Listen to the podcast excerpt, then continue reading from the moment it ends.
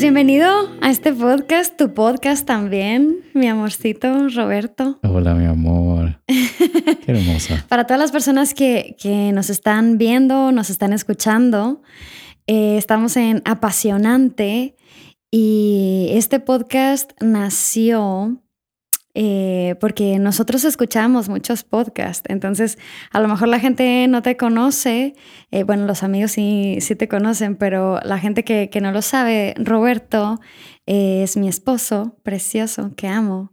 Te amo. Y yo también te amo. Y él es el, eh, es el que hace que todo esto sea posible. Es gracias a él que, que, que, tenemos podcast porque él se encarga de la grabación, de la edición y, mm, y, bueno, estoy muy emocionada porque al fin pudimos hacer este, este podcast juntos, que ya habíamos hecho uno, nomás que no lo vamos a sacar porque era prueba. sí, y eso se perdió. Bueno, yo, yo tengo todavía tu grabación, la ¿Tienes mía. el audio? El, el, audio sí y tu, mm. este, o sea, tu video sí se salvó, el que no se salvó sí, fue, fue el, el mío. Que tú pensaste que Sí. yo lo tenía y yo pensé que tú lo tenías. Sí, hombre. Sí, sí, sí. Bueno, pero se- esa se puede repetir, porque ahí hablamos otras cosas de las que vamos a hablar hoy, según tengo entendido. Así que si están, tienen que estar pendientes a los siguientes episodios, Sí, que puede que salga algo similar. sí, sí, sí. Y, y bueno, ¿cómo te sientes de estar ahora no detrás de cámara, sino aquí como invitado? Estoy muy nervioso, ¿Por qué? súper nervioso, no sé por qué. He estado aquí tantas veces, pero creo que estar aquí sentado eh, con tantas casos, primero con tantas cámaras, con el micrófono, escucharte a ti mismo, Mm, porque no es común que una persona, digamos, que no se dedique a algo de entretenimiento audiovisual, escuchar su propia voz. Por lo menos yo ahorita me escucho con una voz muy grave, pero sé que cuando vaya a editar el podcast voy a odiar mi voz y voy a odiar mi cómo me voy a ver y todo. No odiar, sino que me, me va a resultar incómodo. Sí, sí. eh, yo creo que mm, eso es algo que, a ver, alguna vez todos hemos hecho esto, de mandar un audio y luego escucharlo. O sea, claro. que me pongan ahí en los comentarios quién nunca lo ha hecho, porque estoy segura que en algún momento sí o sí han mandado un audio y luego lo han puesto en play para ver cómo se escucha su voz. Claro, claro. Yo las primeras veces recién estaba lo de enviar audio y lo escuchaba. Ahora no lo vuelvo a escuchar. Si sé que llevo la mitad del audio mal, prefiero borrarlo y volver a empezar. Aunque ahora está la función esta para ponerle pausa. Ah, Puedes yo, no lo puedo- grabar. yo no lo sé usar eso. O, o- Ah. o sea, porque le, le pongo la barrita y pongo de una vez arriba a grabar y no sé cómo ponerle pausa ni nada. O sea, no, claro, le das para arriba y te, te sale el, el cesto de basura, que es para borrar, ajá. y te sale en media hora el, el signito de pausa. Pausas, haces lo que tengas que hacer. No sé qué sea más importante que enviar la nota de voz. Depende de la situación en que estés. Y luego continúas. Así que, bueno, para los que quieran escucharse mientras se graban, también pueden hacerlo a través del, del WhatsApp. Sí, yo, yo me acuerdo también que, que, que era mucho, ah, o sea, muy al inicio, ¿no? Que ya, ya, ya tiene rato, entonces, que, que las personas decían, pero así se escucha mi voz, porque no, la gente no estaba acostumbrada a escucharse. Claro. A mí también me costó, pero imagínate, ah, yo cuando empecé a grabarme mis covers caseros, fue, no sé, yo creo que estaba, no sé si en secundaria o en primaria, creo que a- a- Sí. a- en primaria fue. Y, y yo no soportaba tampoco mi voz. O sea, como que era súper raro porque no me reconocía a, mí misma. ¿Qué no te gustaba? Muy Sen- agudo, muy Sentía grave. que era muy chillona. Como, Sí. "Ay, mi, mi", no Pero sé, recién no empezaste sé. a cantar. Sí. ¿Qué, ¿Qué tanto? Sé que ha cambiado tu voz porque te he escuchado, pero ¿qué cosas tú identificas que son las principales que han cambiado en tu manera de cantar? Sé que ha influido la técnica, ¿no? Y Totalmente. mucho las clases. Totalmente. La, la, la técnica lo es todo. O sea, creo que podemos.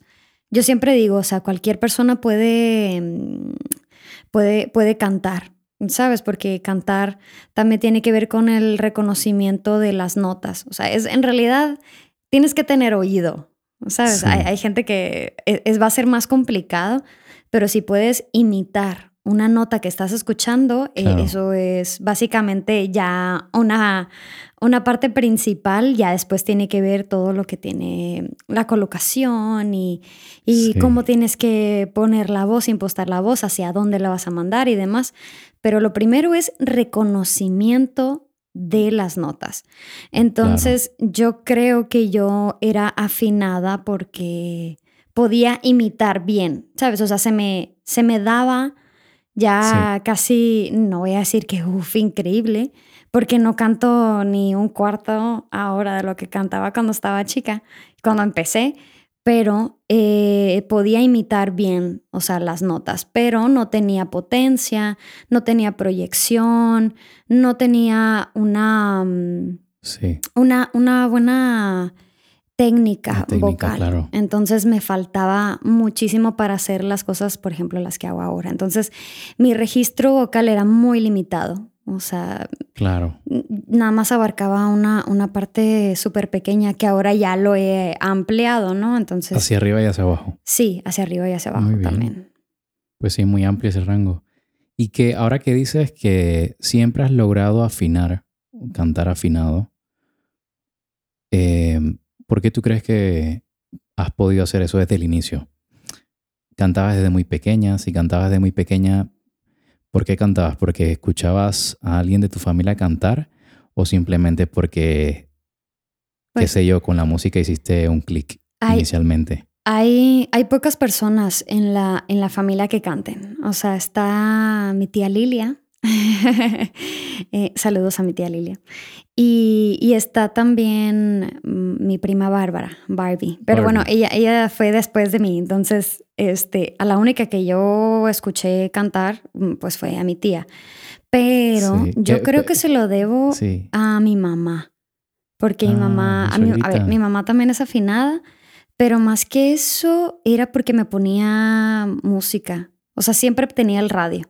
Entonces estaban Claro. los éxitos del rock, del pop o lo que Noventero. sea. Sí, sí, sí. Entonces, eh, ochentero, setentero. O sea, siempre tenía la radio o música prendida. Entonces, yo siento que de ahí comenzó como a afinarse mi oído, yo creo, porque como lo escuchaba y como me gustaba la Claro. música, pues siempre lo imitaba o lo tarareaba o lo cantaba. Entonces, yo, yo creo que Viene de que ahí. viene de ahí. O sea, también Sí. que también el, el- el gusto musical se hereda. Entonces, Se hereda. yo, yo sí creo que, o sea, que, que las influencias, pues porque Influye mucho. porque claro. mi mamá no, no, no escuchaba, y yo lo voy a decir así, lo lamento mucho, pero mi mamá no escuchaba música para planchar. O sea, yo siento, ¿sabes? ¿Qué Como que, música para planchar, Vélez? como que en México, no sé, se da mucho el, no sé, la cumbia o cosas, Sí, no sé, sí, como sí. que te, te ambienta como para ponerte a limpiar la casa, Claro. qué sé yo, no sé. O la gente que escucha banda, que, que o sea, yo nunca tuve eso cerca. regional. ¿Sabes? El, el, el, el, eh, todo lo que se escuchaba en casa, yo creo que la mayoría era en inglés. Y consta, no Sí. estoy diciendo que no existe música buena en español porque me han tirado mucho por eso. Eh, sí existe música buena en, en, en español, pero te digo que la can- o sea, lo que más escuchábamos siempre era Y música en estando tan cerca de Estados Unidos, ¿no? Más Sí, que todo ahí al lado de la frontera. Hay mucha influencia, hay mucho... Bueno, creo que eso también nace de un gusto. Eh, de pequeño quizás te llama más la atención cosas de otros países que el de tu propio país. Hay gente que crucifica a las personas que, que, que son así o que no les gusta tanto lo de su país. Yo pienso que está bien. O sea, si te gusta algo de otro país, no pasa nada. Pasa nada. Es Creo que- que... te enriquece saber más cosas. de- Está bien, conoce lo tuyo para poder hablar de, de dónde vienes, el saber tu historia antes de poder salir, pero también el buscar conocer, expandir, no quedarte ahí, ¿no? Sí, es que yo local. creo que también la, depende en qué momento estés. Los moods, diría yo, que son Los importantes. moods, Liliana. Porque em, este no es lo mismo poner cierto tipo de música para estar solo en casa, como si Ajá. tienes una fiesta o tienes invitados, o estás cocinando, o te vas a bañar, o estás apurado, o a lo mejor no, ¿sabes? O, sea, Sí, o vas en el carro, no sé. un poco Entonces, funcional la música, ¿no? que eh, te no vaya sé, acompañando. Por ejemplo, yo me acuerdo mucho escuchar a, a Phil Collins mi mamá tenía un, un, Claro. un, bueno, los CDs que en ese entonces eran súper grandote, que le cabían como siete, ¿no? Entonces tenía a Phil. Collins, tenía a Alejandro Sanz Wow. y tenía, no sé, Pablo Milanés y luego tenía, no sé, Christopher Cross. Y luego bueno. siempre tenía uno, eh, no sé, de Mozart o de Beethoven. Música clásica. Ajá, sí, sí, sí. ¿Y recuerdas en qué mucho. momento ponía cada tipo de música? ¿Era aleatoriamente o elegía? De repente sí elegía y otras veces como que dejaba que, o sea, el mismo reproductor cuando se acabara un CD, pues empezaba Sí. el otro y así. Pero yo sé que mi suegra plancha. ¿Qué música ponía para planchar? plancha muy bien porque, que- porque también te enseñó a ti, ¿no? Sí, sí. Y tú planchas muy No bien. sé, yo, yo, yo lo que sí me acuerdo es escuchar también la radio. Entonces eran los éxitos y podías escuchar hasta Bee Gees, Bon Jovi o escuchar a Maná, Sí. Thalía, Ricky Martin. Eh, eh, eso sí, me, me acuerdo mucho eh, que pues antes no existía como ahora lo que es Shazam, que puedes agarrar una... Claro. una- ¿Qué canción es esa? No, no tengo idea. Y agarras el, el celular y, y- y pones Shazam y ya te dice qué canción es. Entonces yo me acuerdo muy bien y fíjate, estaba tan chiquita, ya sé Sí. que los que me conocen saben que yo no, no soy muy alta, pero en ese entonces... no es secreto eso. Yo, yo no, yo no llegaba al, al- a la cosa esta de la cocina. Vale. Entonces, Sí, sí. por eso sé que estaba muy, muy chica. Y yo me acuerdo que una vez llegamos después de hacer la compra Sí. y, y mamá me subió a la barra de la Se cocina. sentó ahí. Ajá, y luego, Mm. luego puso, puso eh, pues el radio, prendió el radio para guardar las cosas y así. Y, y salió, tú mi complemento, mi media naranja. Fey. Y yo, es que era pop en español Claro. y eso no existía, o sea, solo había escuchado yo a Britney Spears y Cristina Aguilera en esos tiempos, ¿sabes? O sea, no Sí. existía ese tipo como de, de pop en español. Y por primera vez, y me acuerdo exactamente. Entendías la sí. letra. claro, porque no era el guachi que uno cantaba en inglés. Sí, sí, sí.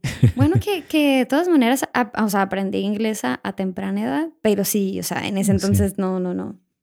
Ya ves. Y, en cuanto a eso que hablábamos antes, que quizás tu, tu afinación o el cantar afinado viene de escuchar música desde pequeña, ¿qué le recomendarías a las personas o a los padres? Porque pues entiendo que no todas las personas estén inclinadas a querer aprender a cantar o ser cantantes o hacer algo con su voz o hasta cualquier instrumento, instrumento perdón, ¿no? Eh, pero ¿qué recomendarías, digamos, am, eso, si un padre está interes si los padres están interesados en que su hijo pues también tenga el conocimiento, digamos, musical? Eh, yo creo que sería bueno siempre meterlos a algún, a, a que toquen algún instrumento. O sea, sea lo que sea, aunque no se vayan a dedicar a eso, pero creo que como disciplina y también que, bueno, se dice, ¿no? Hay estudios que, que, que dicen que, que la música ayuda a, a implementar este, mm, el aprendizaje y demás. Hasta Claro. yo misma, yo me acuerdo que yo ponía Beethoven y Mozart cuando tenía tarea de matemáticas, ¿sabes? O sea, como que yo dije, bueno, si dicen que esto ayuda, pues me lo voy a poner a escuchar. Eh, pero siempre es bueno que escuchen de todo. Sí. O sea, te digo, yo, yo actualmente sé que hay, hay géneros que no me gustan, pero siempre los escuchaba, ¿sabes? Como Sí. que un poquito de, de, de todo, eso también te amplía. Y bueno, es que depende también si los papás son musicales o no. Depende. ¿Sabes? ¿no? Porque, Claro. porque yo te puedo decir, eh, tenemos que hacer reconocimiento rítmico.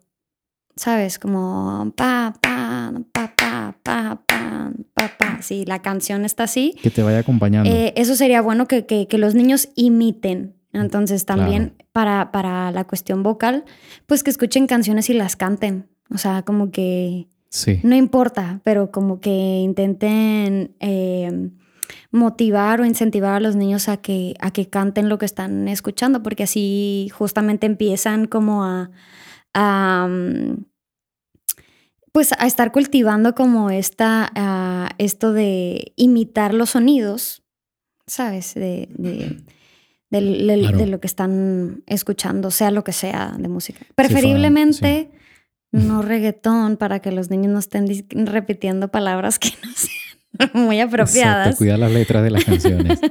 sí, sí, sí. Entonces, ¿Y tú que, ha- sí. que has dado, que has impartido clases a personas de todas las edades, incluyendo niños pequeños y niñas, hasta personas mayores, ¿cuál has disfrutado más? ¿O cuál te gusta más? Oye, es que, es que son dos súper diferentes. Porque con los niños tienes que ser súper dinámico.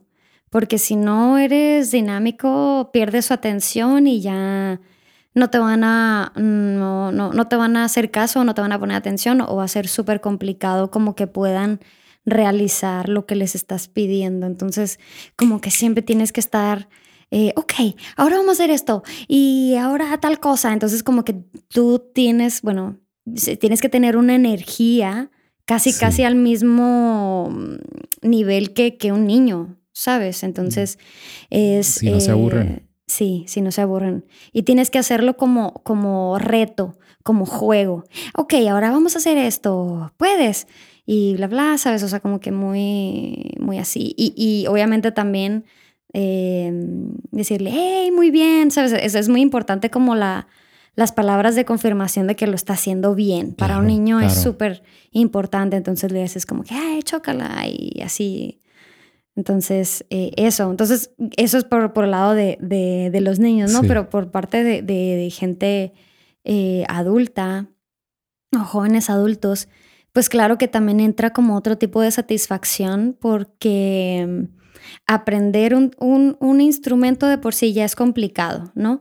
Pero es diferente lo que hemos hablado antes, o sea, es diferente enseñarle a alguien cómo tocar guitarra que está dividido en trastes, que sabes que sé, aquí, aquí, aquí, o en el piano, es- esta nota, esta nota, esta nota. Entonces es, es sencillo también ver que la, que la postura está mal o que algo está bien hecho o está bien tocado porque lo puedes ver. O sea, es, un- es una manera de, de corregir porque visiblemente se nota. Sí, Pero cuando alguien está cantando, ¿sabes? O sea, yo puedo escuchar que su colocación está mal puesta y yo le puedo decir, no, así no es. Tienes que pensar que va a salir el sonido por la nariz. Entonces, la gente va así, estás loca, o sea, ¿cómo va a salir el sonido por la nariz si sale por la boca? ¿Sabes? Entonces, para eso claro. tienes que tener otro tipo de, de ejercicios vocales que los hagan llegar a ese punto que se den cuenta, como, ok, vamos a hacer como un gato. Miau. Entonces, indudablemente cuando lo hacen, dices, ah, Sí. es ahí, es eso, eso es lo que tienes que repetir o es ahí donde tienes que llegar.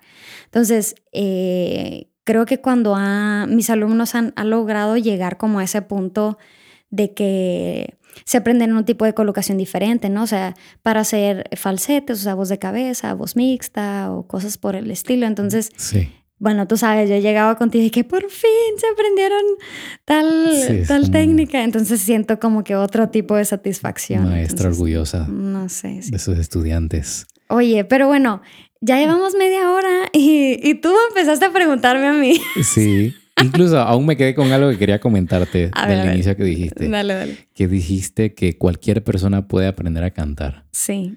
¿Por qué? Porque te digo, es, es reconocimiento de las notas. O sea, te puedes tardar mucho más tiempo que otras personas porque, a ver, si yo te digo, haz, ah, si tú logras imitar esa nota, ahí vamos bien. A partir de la imitación Sí. puedes ir O aprendiendo. sea, por ejemplo, cualquiera puede cantar, no sé, las mañanitas o Happy Birthday.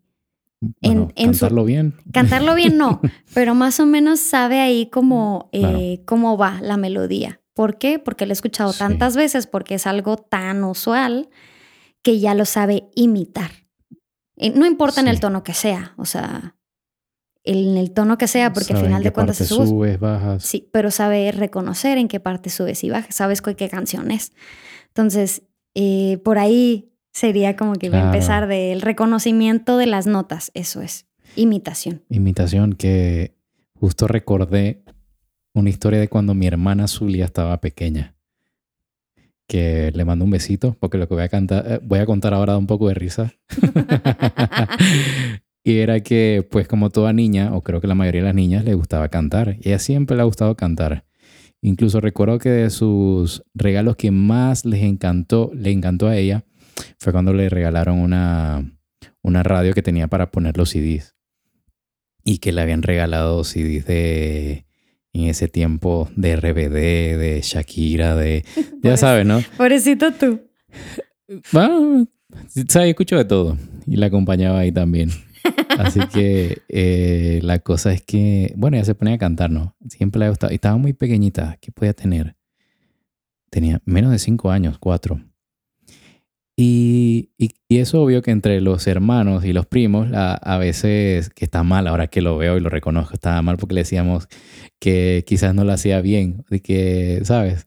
Pero en broma, obviamente todos estábamos pequeños, lo hacíamos un poco en broma. Y ella, pues mi hermana siempre ha sido súper independiente y, y, segura de sí misma.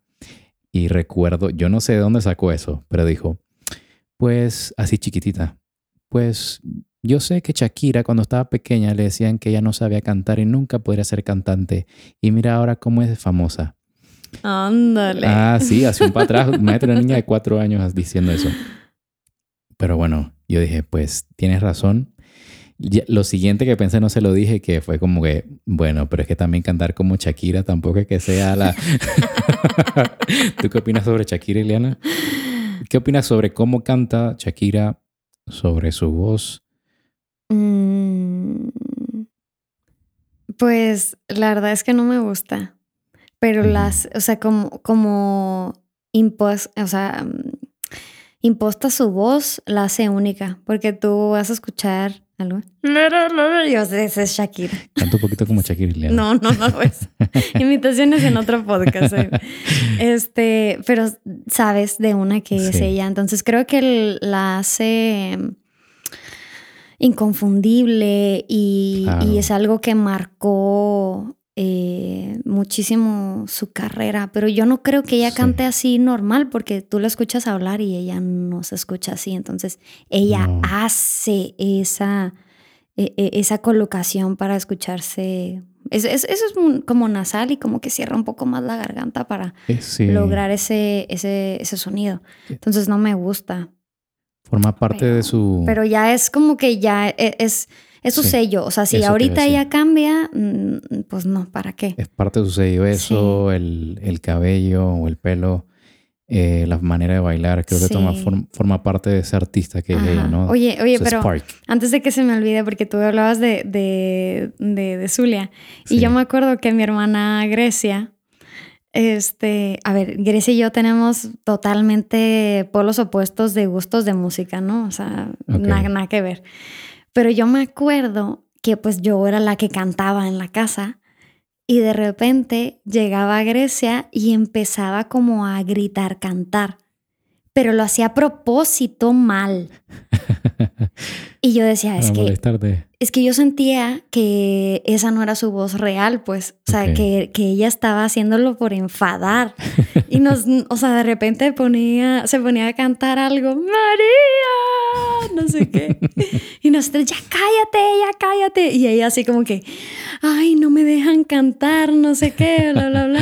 Pero a final de cuentas, este, resultó ser cierto lo que yo dije.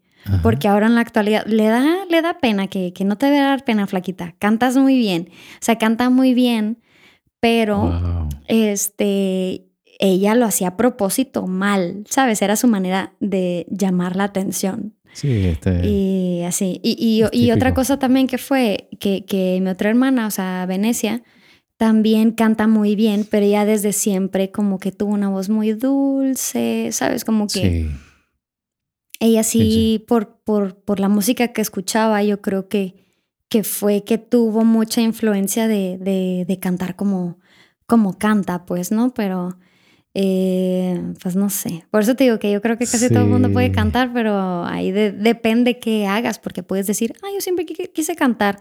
Y a lo mejor nunca cantaste y conozco amigas que dijeron, ah, yo siempre quise cantar y se fueron a los karaokes y, y siempre se ponían a cantar ahí o en, en, fiestas en su casa o lo que sea. Entonces ahí te das cuenta que realmente sí, te gustaba o no, porque si, o que sí te apasionaba o no, porque si no, era simplemente como, ah, bueno, como un sueño ahí que nunca, nunca, ajá, me gustaría, pero nunca le voy a echar ganas o nunca voy a hacer nada por eso, pues motivarías a esas personas que tienen ese sueño Sí, totalmente. Para, Wow. empe- para empezar, este... mm, ¿Para qué te vas a sacar con las ganas?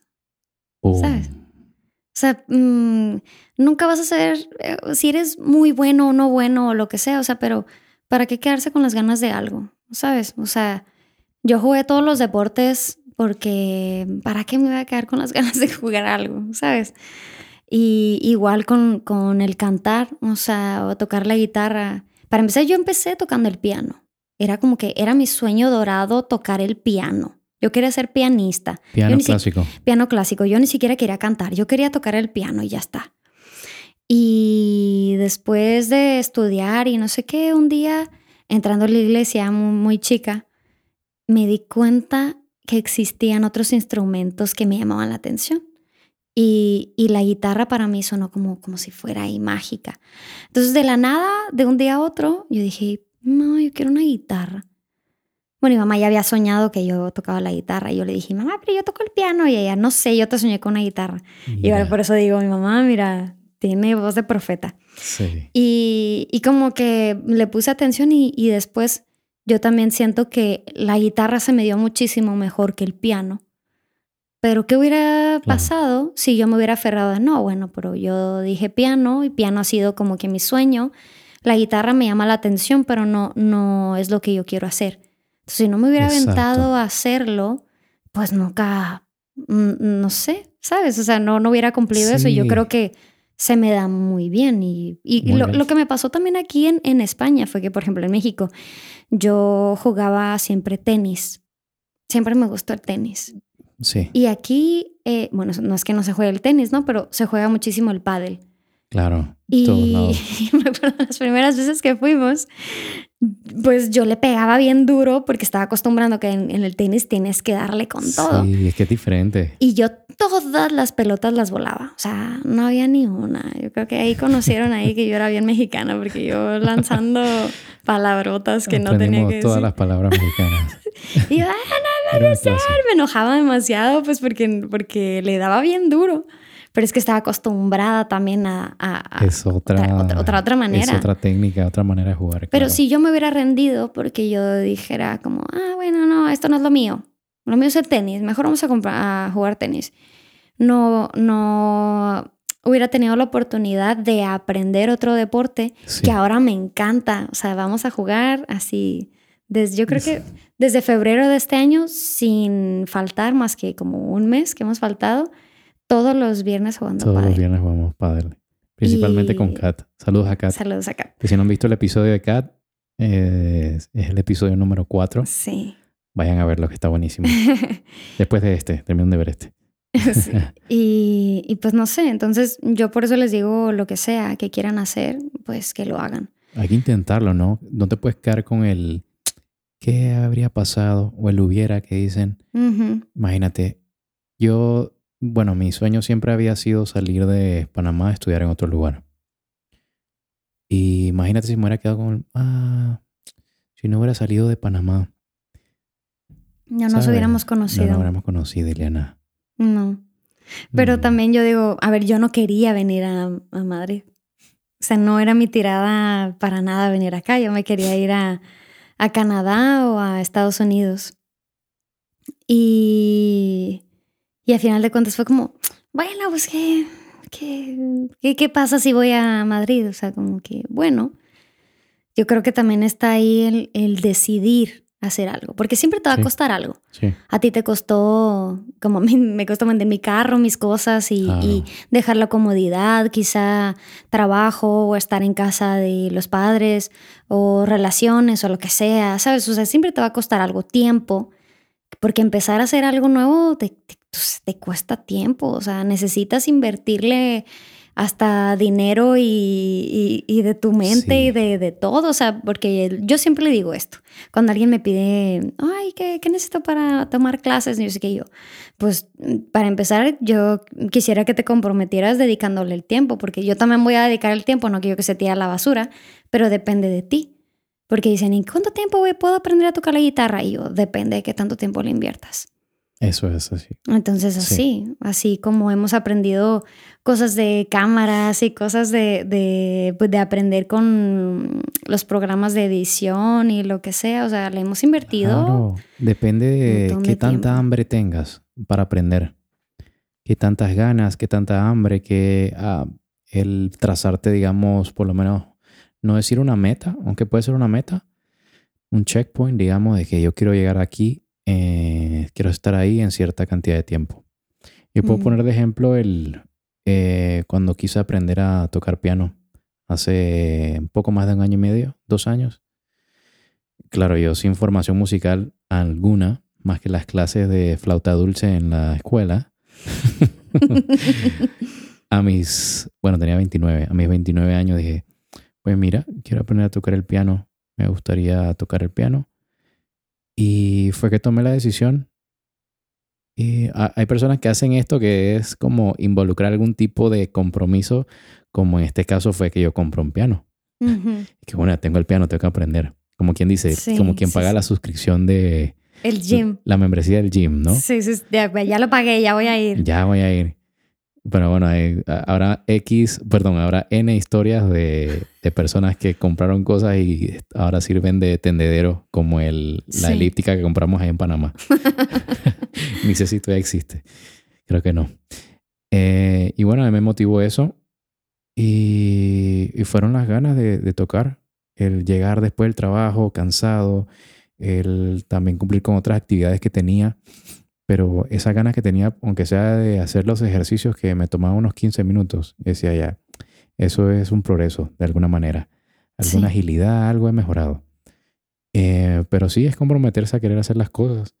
Lo bonito es ver el resultado, ¿sabes? Y aunque se escuche muy, muy como queriéndome al- alzar el ego, también que las personas te lo digan, que oye, ¿cómo has mejorado? En tan poco tiempo has aprendido tanto. La verdad es que sí. A ver, no me voy a echar flores a- aquí, Pero, pero, es que yo siento que avanzaste muchísimo, o sea, no, Sí, no cualquiera puede aprender eh, piano y deja tu solo piano, sino tocar con la banda con la que tocas y, y hacerlo Sí.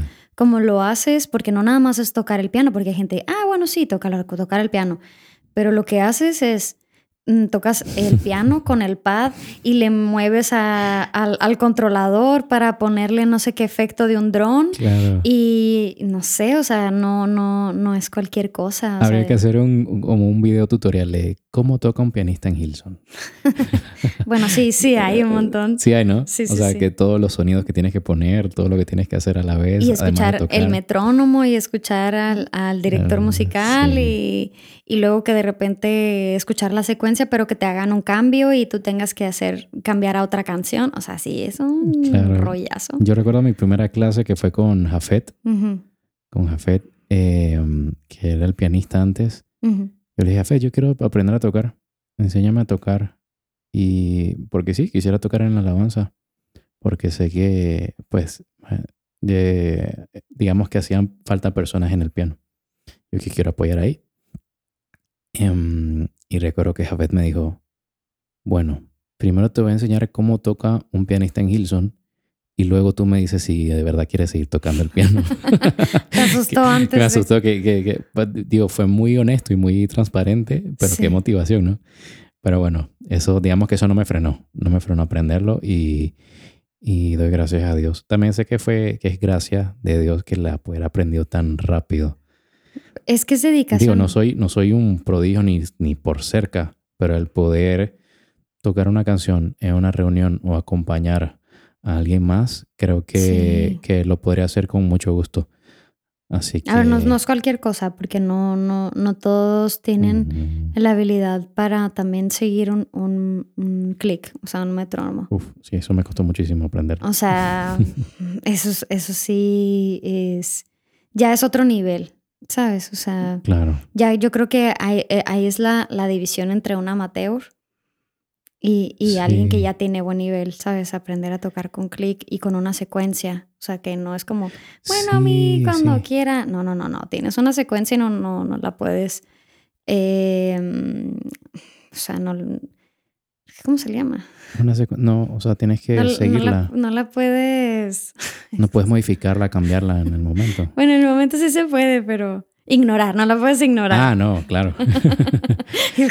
¿Cuál es la palabra? Ahí está. Este, ahí la oye, palabra. Entonces, eh, bueno, justamente hablando de las personas que le invierten mucho tiempo y a eso, eh, pues es justo de lo que, de lo que quería que habláramos hoy, eh, que es algo que nos ha apasionado a nosotros, que es pues hacer contenido, pero también tener este tipo de conversaciones, ¿sabes? Estas, ese tipo de conversaciones que te pueden llevar a, a- a- otro punto de también animarte a hacer algo que no habías hecho.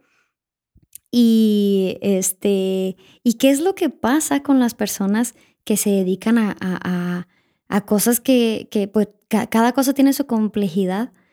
Pero ¿cómo le hacen? ¿Sabes? O sea, como que el proceso creativo es algo que a ti y a mí nos gusta un montón y veíamos mucho el, el- el podcast de creativo y así. Y él tiene su manera como de, de hablar de esto, que es más como entrevista, ¿no? Pero, eh, pues no sé, cuéntanos un poquito también de, de cómo, cómo es para ti el, el, el, el hecho de poder conocer o hablar con personas de las cuales están apasionadas por lo que hacen y por, por eso pues surgió este podcast. Claro, el, creo que el punto inicial es que conocemos a muchas personas que tienen algo que decir, que tienen cosas interesantes y que son, como dice el podcast, son apasionadas, tienen algo apasionante que contar. Y creo que nace de ahí el, el querer compartir esas conversaciones con más personas. Creo que siempre es productivo y hay mucha gente buscando este tipo de contenido en Internet el poder aprender de algo. Que pues seguro lo hablaremos más adelante o en otra ocasión, pero eh, que la idea inicial del podcast no era esta. Eh, iba un poco más enfocado a, a cierto sector. Pero la pregunta fue, ¿por qué, ¿por qué limitarlo a solamente esto cuando se podría conocer de diferentes disciplinas, de diferentes tipos de estilos de vida?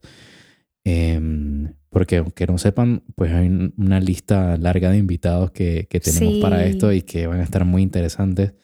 Si los que ya han visto lo- eh, los episodios que han visto les ha gustado, pues también lo que vienen les, estoy seguro que les va a gustar muchísimo. Y si no lo han visto, vayan al canal Por y favor. escúchenlos, que hay, hay, Sí. hay muy buenos. Que ahí de verdad que le invertimos mucho trabajo a eso, así que por favor mírenlo. Pero mírenlo no, no para, digamos, tener más vistas, más visitas, sino por, para que nos puedan decir qué les parece. Porque igual estamos en un proceso de aprendizaje, estamos aún en esa curva y que nos puedan una, ¿sabes? un comentario al respecto Sí, o que nos digan qué opinan de, de algo de lo que se habló o que podemos ir mejorando. sí. Porque creo que es importante en este punto, ya que es el primer, bueno, no es el primer podcast que hacemos, no es el primer podcast que hacemos. Pero bueno, creo que es el que se hace primer podcast que hacemos de manera formal. Y refiriéndome al otro podcast que habíamos hecho con los chicos antes, que solo llegamos a sacar un episodio. El podcast de, ah, ya, sí, sí, sí. de refugio, que bueno, que estará todavía online Mm, sí. por si quieren ahí tener esa trivia.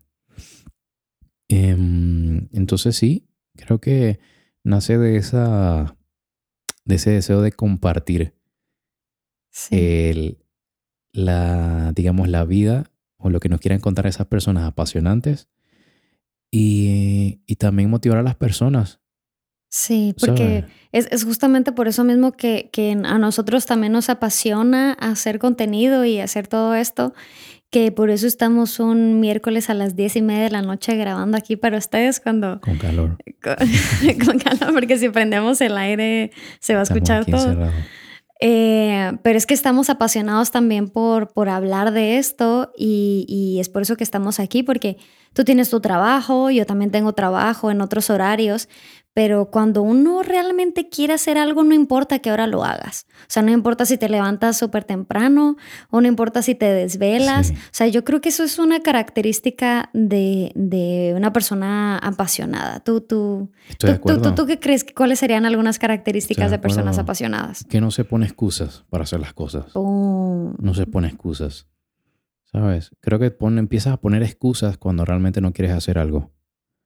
Quizás ahí es mm, donde empiezas a, a dudar o simplemente porque estás haciendo algo obligado.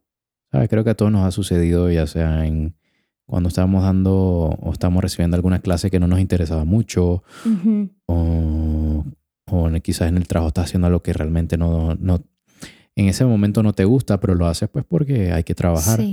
Entonces creo que es diferente cuando te estás dedicando a algo apasionante que no te, no te pones excusas. Algo por lo cual tienes pasión, aunque es normal, es muy común que quizás o sea, te encuentres con dificultades y no quieras hacer algo en un momento preciso. Pero creo que pues a la, a la, digamos que a largo plazo deberías tú enfocarte y no ponerte esas excusas para hacerlo, ¿no? Sí, yo, yo también creo que una persona ah, apasionada o, o, que quiere hacer algo que le apasiona, que a lo mejor es algo nuevo, porque Mm, a lo mejor, eh, y existen varias personas que conozco que pues decidieron estudiar, no sé, mecatrónica. Y pues sí les gustaba, pero no, es, no era algo que les apasionaba, pero no sabían qué más hacer o qué sé yo. O sea, N cantidad de, de, de situación o de trabajo que pues no era lo que querían, pero pues era lo que, lo que había disponible y había que trabajar. Entonces yo creo que otra, otra otra cosa que, que los identifica a las personas apasionadas es que son curiosos, ¿no? son curiosos de, de investigar, indagar o, mm, o, llenarse de, de, motivación con otras personas que, que, que, tengan de referencia, qué sé yo, no sé. Si me gusta el cine, pues no nada más veo películas y ya, sino voy a un poquito más allá, como cómo grabaron esto, cómo fue que esta persona empezó a hacer cine, qué pudiera ser yo, o de dónde se sacan los guiones para hacer una película, ¿sabes? O sea, como que siempre ah, existe algo en lo cual eh, comienzan a ser curiosos y empiezan a, investigar más y aprender más al respecto. Claro, estás buscando nutrirte, crecer en esa área, crecer o, en esa disciplina que tienes y siempre vas a tener esas ganas de estar eh, buscando constantemente. Y tú lo puedes, por lo menos, digamos que en, este, en esta etapa, en mi caso, em, estoy muy enfocado en, aprender sobre videografía, incluso cinematografía, iluminación. Eh, no te puedo decir que es algo que siempre me ha gustado, no es algo recién, pero que he encontrado esa, bueno, repetir la palabra pasión, pero sí. Sí. O sea, sí me gusta mucho y, quiero, quiero hacer cosas al respecto. Eh, así que creo que también es eso, la curiosidad. Sí. Eh, otra cosa que yo creo que, que, que hacen las personas apasionadas, como lo que decíamos, es hacer sacrificios. Sacrificios en lugar de pasar tiempo con los amigos o en internet, en redes sociales o en ver Netflix o whatever. Sí. Es dedicarle el tiempo a, pues a eso, porque son muchas horas eh, voy a decir así, porque es así como lo, me suena a mí, es que muchas horas nalga, porque pues tienes que estar mucho tiempo sentado, investigando, estudiando, practicando y, haciendo. Sentarte a aprenderte. sí, sentar a aprender y, y también hacer, ¿no? Porque, a ver, YouTube es una herramienta increíble que ahora existe pero también si solamente te la pasas viendo videos y no te pones a aplicar lo que estás aprendiendo, pues la verdad es que no lo vas a aprender, simplemente estás ahí o lo vas a, es como si, si hicieras copy-paste.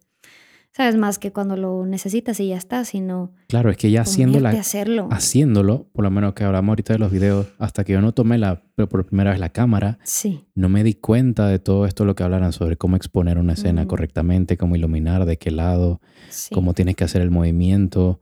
O sea, que se siente realmente em, hacerlo, eh, digamos, ya involucrando el, componente físico. Así que sí, creo que ese también es un consejo. Y creo que existe cierta regla, no recuerdo cuánto es el porcentaje. Como 10.000 horas, algo así. Había escuchado yo ah. un TED Talk. Ah. sí, eso viene de un libro, ¿no? Ah, para, para volverte creo que experto en algo. Yo lo escuché porque Carla Sousa dio un TED Talk hace un montón de años y decía eso, como que las 10.000 horas te hacen experto en algo. ¿Es Carla Sousa? Eh, es una actriz. ¿Actriz? Sí. ¿Mexicana? Sí, pero estuvo Sí. en la de How to. Get Away with Murder. Ah, ya, la de las protagonistas. Sí, sí, sí. Ah, mira, me gustaría ver esa. Pero bueno, no, me refería a, eso sí, es verdad lo que tú dices, eh, bueno, eh, es lo que, mm, creo, lo que se explica en esa TED Talk, que viene también de un libro muy famoso, que no recuerdo ahorita el nombre, Ujú. Eh, pero el- lo que me refería en cuanto a la cantidad de cosas que ves para aprender y hacerlas para tú Mm. también aprender, Ok. tienes que saber balancearlo. Y te decía, existe un porcentaje, no recuerdo ahora cuál es el que recomiendan, pero yo sí, o sea, si viste algo en internet que te llama la atención, ponlo en práctica. Sí. Y aquí, si- o sea, si ustedes pudieran ver en esta casa, de la nada estoy viendo un video y agarro la cámara y, em- y, eh, entonces está Ileana aquí en el estudio y empieza a grabarla. Y dice, "Ay, hola amor, ¿qué haces? Y yo grabándola así, probando algo. Pero, pero no sé por qué siempre se le ocurre a Roberto grabarme cuando estoy en la cocina y estoy bien concentrada cocinando o haciendo algo. Pero yo estoy así. El, el otro día vimos una grabación que tenías ahí sí. y yo como que hablándole de algo y Roberto no contestándome nada, solo grabándome. Sí. Y se ve que yo estoy guardando los sí. toppers, los sartenes, no sé qué. Sí, Pero esa Pero curiosidad. bueno, lo, lo está poniendo en, en práctica, entonces Sí, sí, hay que bien. practicarlo. hay que practicarlo. Y si no tienes el equipo para hacerlo, pues también te diría empieza por, por el más económico que puedas encontrar. Sí. O sea, ahorita estamos utilizando la, tu cámara, que ya tiene unos años y que no es para video específicamente, es más para foto. Sí, es para foto. Eh, pero bueno, Bueno, es, sí. sacarle el mayor provecho, como quien dice, sacarle el jugo a lo que tienes ahorita. Ahorita este también, este estudio lo armamos aquí con, ¿sabes? Con un equipo que, la verdad, sí tenemos el equipo para grabarlo, pero tampoco es que no, nos hemos endeudado o No, que hemos dejado de hacer algo de comer por un mes. no, es poquito a poquito. Ayuno, ayuno de micrófono. Fíjate que cuando decías algo de, de encontrar el balance, yo me Mm. imaginé, y, y que yo creo que también eso es algo importante, el saber balancear tu vida actual. Porque, a ver, si es algo que, que, que estás apasionado, pero todavía tienes muchos proyectos o cosas de trabajo o así que estás haciendo, por ejemplo, las personas que, que están en la universidad y tienen que hacer sus proyectos finales y así, pero les apasiona X cosa, pues, a ver, uno también le tiene que dedicar el tiempo a, pues, a terminar lo que estás haciendo, ¿no? O el trabajo o así, aprender a balancear porque también no solo es trabajo, trabajo y dedicarte a una cosa de tu proyecto o no sé, las personas que, que quieren ponerse fit. Ah, bueno, sí, vamos a estar. O sea, no puedes estar cinco horas ahí. También le tienes que dejar a tu cuerpo Sí, descansar. Y, Importante. y- y tú también necesitas tener ese tiempo, ah, no sé, para convivir con tu familia o con tu pareja o tener el tiempo como para darte ideas, ¿no? Algo, algo que me sucede mucho a mí, que, que trabajo haciendo música y claro, me tengo que nutrir escuchando música, viendo qué es lo que está ahorita top o nutrirme también de qué, qué me va a dar esta influencia a la música que yo quiero hacer y demás pero también necesito silencio. Porque es que si no tengo silencio en mi vida, ¿en qué momento voy a crear? es el ¿En qué- descanso. o sea, ¿en qué momento? O sea, la, la ausencia de música es la que me a- ayuda a crear la música realmente. te apartas de las referencias. O sea, Así es. Te apartas de referencias y empiezas a crear tú. Entonces, Importante ahí manejar la- las diferentes, digamos que, mm, eh, identidad no es la palabra, pero digamos que esta cara es la cara que se encarga de aprender algo nuevo, esta es la cara que se encarga de ejecutar y crear algo nuevo. ¿Sabes? No puedes estar al mismo tiempo, uy, perdón, no puedes estar al mismo tiempo haciendo las cosas, am- haciendo ambas cosas. Así que dedicarle a cada una. Y no creo que haya una fórmula mágica. Si hay alguna fórmula mágica, creo que es mentira. Creo que, sí, que sí, es porque cada quien tiene lo suyo. humo. Cada quien tiene su manera. Puedes aprender de alguien más, ver cómo lo hace, intentarlo si te funciona a ti. Si no, pues también ajustar tu fórmula, hazlo a tu manera. Sí, por ejemplo, quien. a ver, tú corrígeme si estoy mal o algo, porque voy a hablar de ti. Pero, por ejemplo, este, yo te he visto a ti que pues tienes tu, tu trabajo normal, ¿no? De, Godín. de 8 a 5, 9 a 5, no sé cómo se le llama esto. Sí, sí. Eh, entonces, de oficina. de trabajo oficina. de oficina. Entonces llegas a, a casa y quieres primero como que relajarte un poco y luego te pones a hacer algo. Pero para mí, el tiempo que yo tengo que aprovechar es eh, ese tiempo en la tarde. Porque creo que es cuando mi cerebro está más taca, taca, taca, taca, taca. Ah, claro. Porque después me quiero relajar, ver alguna serie o algo sencillo o leer para ya dormirme. Entonces, Sí. si yo hiciera tu proceso creativo, o sea, tu manera de, yo siento que cuando lo he hecho, porque pues como Sí. tú estás ocupado, pues yo me ocupo también. eh, mm, siento que cuando ya me voy a, a dormir, mi cerebro está taca, taca, taca, taca, taca, taca, taca, como que... Necesitas desconectar antes. Sí, yo necesito desconectar antes, entonces creo que por eso a mí me sirve mucho dedicarle tiempo temprano o en la tarde antes de hacer como este, de, de desenchufar, Claro. no sé. Entonces, Claro. yo creo que a cada, a cada quien le, le funciona diferente, pero lo que pasa es que como tú tienes tu horario de oficina, entonces necesitas primero relajarte un poco para después ponerte como a otra vez a absorber información. Sí, sí, sí, sí. Creo que hay cierta capacidad que tiene uno de cantidad de horas a la que le puedes dedicar, empezando a una pantalla, segundo a estar sentado, ¿sabes? Y tercero también el cerebro eh, necesita cierto descanso después de haber trabajado ocho horas, un descansito Sí. y después se puede continuar. Ahora lo de desconectar, o sea, de hacer algo y desconectar para irte a dormir, no sé. Eso sería una pregunta para mi madre, porque tan fácil puedo dormirme en cualquier lugar y a cualquier hora. No tengo problemas para dormir.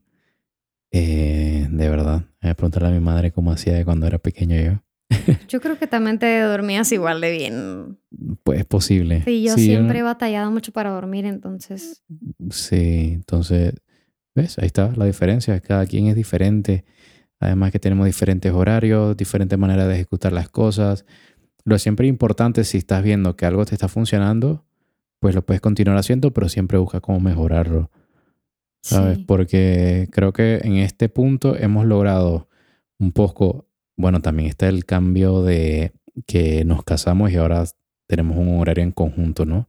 Compartimos, nos dedicamos tiempo. Pero previo a eso también hay era un proceso de ir ajustando el cuántas horas debo de dormir, el, el qué tengo que hacer para Mm. ir a trabajar, qué puedo Sí. hacer después de trabajar, el poder ajustar el tiempo para cada una de las cosas que vas haciendo, creo que es importante. Sí, sí, sí. Y mm, yo sí creo que a veces es importante también, no solo para aprender, y, y- y esto no sé qué, qué, qué opinas tú, eh, pero a mí me ha funcionado mucho como hacer cosas en conjunto con otras personas. ¿Sabes? O sea, por ejemplo, cuando iba a empezar en el gym, fui con Becky, ¿sabes? Porque yo sabía que ella Sí. estaba ahí a full, entonces me le pegué como que, a ver, mm, a mí no me gusta levantarme temprano para nada, y por eso le saqué tantos meses, perdóname Becky. pero, pero, este, después sabía que mi compromiso, o sea, sí iba a ser porque yo quería ir, pero era porque ya no estaba yo sola, o sea, que yo le decía, sí, Claro. voy a llegar, nos vemos a las 7 de la mañana en el gym, era porque, pues, no la voy a dejar plantada. Entonces, como que a mí a veces me funciona eso como de tener a alguien con quien, o sea, me comprometo a hacer esto. Entonces, como hay personas que les funciona mucho tener también deadlines, ¿sabes? Como también lo hemos hecho nosotros con, con nuestros proyectos, de, ok, para el viernes o para el Sí. sábado tenemos que sacar este video. Entonces, eh, el audio tiene que estar mezclado, masterizado para el jueves a más tardar para poder Sí. ponérselo al video, no sé qué, no sé. Entonces, como que um, a veces yo sí siento que haciendo este trabajo en equipo, no solo contigo mismo, con tu compromiso, sino con alguien más, Sí. ayuda mucho. ¿Tú, tú, qué- tú qué opinas de eso? Sí, tienes que rodearte de personas que te vayan impulsando, ya sea porque te genera ese compromiso, el tener que cumplir, digamos, con esas metas o con ese compromiso precisamente que tienes, y que también vas a aprender. En el caso de Becky, por ejemplo, Becky ya tiene muchísimo tiempo que empezó a hacer ejercicio y en- entiendo que tú sí tenías un tiempo que ya no hacías, ¿no? Así que eh, importante el rodearte de una persona que sepa un poco más que tú. Sí, ¿no? Creo que es importante también para, para eso, tanto para tener el compromiso de que debo quedar bien a esa persona y que al final también, o sea, obviamente te beneficia y también el poder aprender, Sí. el poder apoyarte en otra persona y además que hacerlo todo siempre en, en conjunto, por lo menos personalmente, me, me resulta mejor a mí. O sea, creo que lo, creo que lo disfruto más. Y creo que el gimnasio es de esas cosas que sé que hay mucha gente que utiliza el gimnasio para, para desestresarse, como para su tiempo a solas, ¿sabes? Eh, pero bueno, en mi caso, el, el gimnasio me pasa igual que a ti. Si no tengo una persona con, que me está acompañando, la, la verdad que muy fácilmente pierdo la motivación. Sí, Creo sí. que esa ha sido la clave del éxito de este tiempo que hemos estado en el gimnasio. Sí, Porque hay No días que yo he querido mucho y hay otros días que no he querido y todo ha sido como que vamos. Y yo, "Ah, está bien, vamos. Y, y viceversa. Claro. Sí, sí ayuda. Así Pero- que eh, hay que conseguirse su, su gym A su partner, partner, sí. Para que los, los motiven. Sí, y también, también pasa esto de, de, de cuando otra persona comparte tu misma pasión, ¿no? Por ejemplo, eh, tengo un, un amigo al que quiero muchísimo, Pedro, Pedro Morales, Peter. que yo le digo rockstar, mi rockstar, porque es que él es un rockstar de verdad. Mm, Aparte, sí. canta fenomenal y, y Ah, acaba de terminar su carrera en producción musical. soy su fan. Entonces, ahí tú puedes ver la, la, la, la, la conexión y todo lo que, te, lo que te puede aportar también una persona. O sea, mutuamente, ¿no? Nos, nos apoyamos mutuamente. Pero como el hecho de que tengamos nueve horas de diferencia, Claro. nueve horas de, porque él está en. México y, y yo, bueno, en Hermosillo y, y yo estoy en Madrid. Entonces, nueve horas de diferencia y aún así nos ponemos de acuerdo para tener sesiones de composición o hablar. O- y, y nos ponemos a hablar de em, los plugins o nos ponemos a hablar acerca de, de al- alguna nueva técnica que aprendimos a, a hacer o para mezclar o para hacer una canción o, o que me- me- él me, me- me cuente acerca de sus proyectos y yo platicarle también de mis proyectos y qué son las cosas que quiero hacer y demás, aunque él se desvele y yo tenga que madrugar para, Claro, alcanzar ejemplo. ahí el, el No tiempo. excusa. Pero cada vez que, que, que, que terminamos una reunión de Zoom, yo me siento así como que, ¿sabes? O sea, tengo como que todas las ganas, no sé, no sé. A lo mejor también pasa de, de que tú también tienes que aprender a, a- a saber qué, qué es lo que necesitas para incentivarte o motivarte, ¿no? Por ejemplo, otro día Ah, también claro. que fuimos al concierto de los Dirty Loops. Ah, qué buen Sí. concierto. Y sí, yo estaba así como que, Sí. Ah, pero imagínate también eso, ellos que tanto tiempo han de haber ensayado para, para tocar como tocan ahora, ¿sabes? ¿Qué tanto tiempo le dedicaron? Eh, o, o- o a mí me da el, el hecho de que quiero pisar un escenario y quiero romperla también así, ¿sabes? O sea, Sí. quiero, quiero llegar a ese nivel de poder también ah, que la gente se emocione como yo me emociono. Eh, y eso pasa tanto con un concierto como cuando escucho una muy buena canción. O sea, un buen álbum. Sí. Es como que lo termino de escuchar y eso a mí me motiva. Entonces yo creo que también es necesario como que encontrar esa motivación. Porque Sí. no sé tú, pero a mí eh, un tiempo mm, no quería, o sea, me castigaba a mí misma de no vas a ver ninguna serie, ninguna película, ningún nada, porque no puedes perder el tiempo, porque tienes que ponerte a hacer algo que valga la pena. Y hasta cierto punto hay, hay cosas que sí son ciertas, porque pues sí tienes que dejar de hacer cosas como lo que hablamos de los sacrificios. Pero también hay veces que eso es lo que necesitas, ¿sabes? Como que despejar la mente o ver una película. Claro, es el X. balance. Porque, por ejemplo, yo, Mm. eh, eh, no sé, una vez que, que no sé, vimos La La Land, que yo te, te dije, por favor, hay que verla, hay que verla. Me encantó. Eh, pero, por ejemplo, esa, esa película a mí me motiva como a, "Ah, no me puedo rendir en la música, o sea, no me puedo rendir en las cosas que, que- que me gustan, que quiero, que no sé qué. Sí. Eh, y no son horas desperdiciadas de que, ah, pues X, te pusiste a ver una película, pudiste haber estado componiendo una canción o practicando eh, la guitarra o no sé, X cosa. Pero no, a lo mejor eso era lo que necesitaba para ahora darle como con, todo a, Claro. Quizás no entra como tiempo de ocio. Es una actividad de ocio, pero a la vez sirve, en tu caso, para motivarte. Y si tienes identificado ese tipo de contenido, en mi caso ahorita, pues que estoy enamorado de todos estos filmmakers canadienses que están en YouTube, que sé que tienen muchísimos años, pero yo los descubrí hace menos de un año. Y es como que esto, esto, esto me gusta. Esto quisiera aprender más de esto. Y, bueno, estoy en el proceso de aprender. Pero encontrar esas cosas que te motivan, ese, en ese caso, ese contenido, creo que es muy importante. Identificar qué contenido es para motivarte, qué contenido es para despejar. Por ejemplo, cuando tú me dices, quiero despejar un poco, y ahí yo te digo, ah, pues que quieres ver Modern Family, Big Bang Theory o alguna comedia que no haya que pensar. No como, como hace un par de noches que me dice, ay, mi amor, me dice Elena, quiero, quiero despejar, quiero poner algo porque, claro, vengo yo obviamente con mis gustos raros de película y encontré la película más rara para ver en ese momento. No sé, yo, yo, yo lo, quería, lo que quería era no pensar porque ya tenía mucho tiempo como que bien centrada en trabajo. Entonces, por lo que te digo, yo para mí es como, ok, voy a desconectar, mi momento de trabajo como que ya acabó. Y pusiste una, una película ahí como que muy... Bean John Malkovich. Claro, es una película que, que sí te toca estar analizando todo el tiempo. Sí, sí, sí. Es una comedia rara. Tienes que poner atención. Bueno, que, eso es otra cosa. Hay cosas que dicen que son comedia que a mí no se me hacen comedia y se me hacen estúpidas. Ah. Entonces, como que. Claro, es un tipo de comedia. Eh, un tipo de comedia absurda. Por ejemplo, la que a mí me encanta, pero a ti no te gusta para nada, The Office. Creo que es ese tipo de comedia, ¿sabes? Humor negro y absurdo que, que a quien le gusta ese tipo de humor lo disfruta muchísimo. Pero bueno, sé que a ti te gusta otro tipo de humor. Pero a mí me gusta el sarcástico. ¿Qué, es lo que te da risa a ti? Ajá. salvajada. La salvajada. pero, pero... ¿Tú, ¿Qué? A ver. Tú sigues esa serie, esa serie, esa, esa cuenta que se llama Kids Getting Hurt. No, ¿qué sé. Siento que te gustaría. Y luego tú dices que si yo soy ah. mala. Siempre me tiran. ¡Qué mala, Eliana!